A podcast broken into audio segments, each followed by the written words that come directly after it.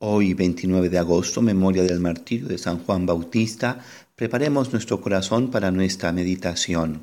El martirio de San Juan Bautista, el precursor de Jesús, en el calendario romano es el único santo del cual se celebra tanto el nacimiento, 24 de junio, como la muerte producida a través del martirio. La memoria de hoy se remonta a la dedicación de una cripta de Sebaste en Samaria, donde a mediados del siglo IV se veneraba su cabeza el culto se extiende después a Jerusalén, en las iglesias de Oriente y en Roma, con el título de la decapitación de Juan Bautista. En el martirologio romano se hace referencia a un segundo hallazgo de la preciosa reliquia, transportada para la ocasión a la iglesia de San Silvestre en Campo Marcio, en Roma. Estas pocas referencias históricas nos ayudan a entender cuán antigua y profunda es la veneración a Juan el Bautista. Bajo la acción del Espíritu Santo, meditemos en el Evangelio de San Marcos capítulo 6, versículos 17 al 29. Medito cómo Herodes había mandado prender a Juan y le había encadenado en la cárcel por causa de Herodías, la mujer de su hermano Filipo, a la cual había tomado como mujer.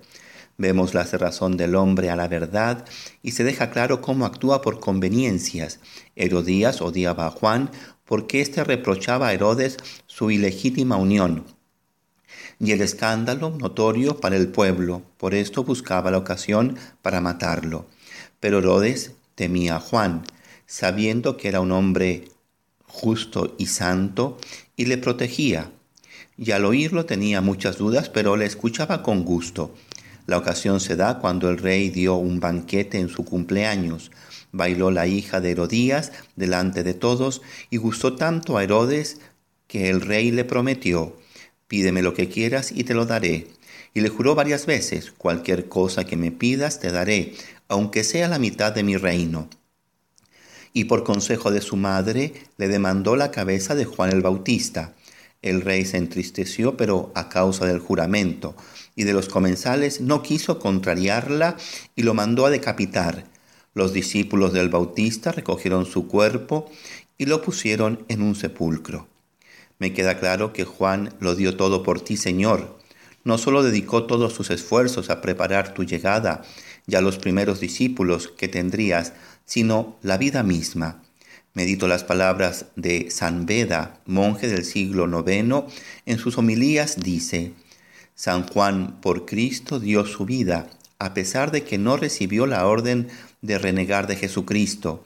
Le fue ordenado solo callar la verdad y no cayó la verdad, y por eso murió por Cristo, quien es la verdad. Juntamente por el amor a la verdad, no reduce su compromiso y no tiene temor a dirigir palabras fuertes a aquellos que habían perdido el camino de Dios. Juan el Bautista se aproxima a su muerte teniendo en cuenta que la sufría por la confesión del nombre de Cristo y que con ella alcanzaría la palma de la vida eterna. Bien lo dice el apóstol, Dios os ha dado la gracia de creer en Jesucristo y aún de padecer por Él. El mismo apóstol explica en otro lugar por qué sea un don el hecho de sufrir por Cristo. Los padecimientos de esta vida presente tengo por cierto que no son nada en comparación con la gloria futura que se ha de revelar en nosotros. Medito las palabras del Papa Benedicto. Veo en San Juan Bautista esta fuerza en la pasión, en la resistencia contra los poderosos, contra aquellos que tienen su conciencia dormida y deformada, que ya no saben qué es bueno y qué es malo. Me pregunto, ¿de dónde viene esta vida, esta interioridad tan fuerte, tan recta, tan coherente, gastada así completamente por Dios y preparar el camino para Jesús? La respuesta es simple, de la relación con Dios, de la oración que es el hilo conductor de toda su existencia, Juan es el don divino por mucho tiempo invocado por sus padres, Zacarías e Isabel, un don inmenso, humanamente inesperado, porque ambos eran de edad avanzada e Isabel era estéril, pero nada es imposible para Dios. El anuncio de este nacimiento se produce en un lugar de oración, en el templo de Jerusalén. Es más, sucede cuando Zacarías le toca el gran privilegio de entrar en el lugar santísimo del templo para quemar incienso al Señor. Mi propósito en este día es ser testigo de la verdad, de palabras y con mi vida, a ejemplo de San Juan Bautista. Seguiré cultivando mi vida de oración para que sea mi fuerza en medio de las dificultades propias de mi vida. Mis queridos niños, San Juan Bautista nos enseña que al predicar la verdad está siguiendo a Cristo, que es la verdad.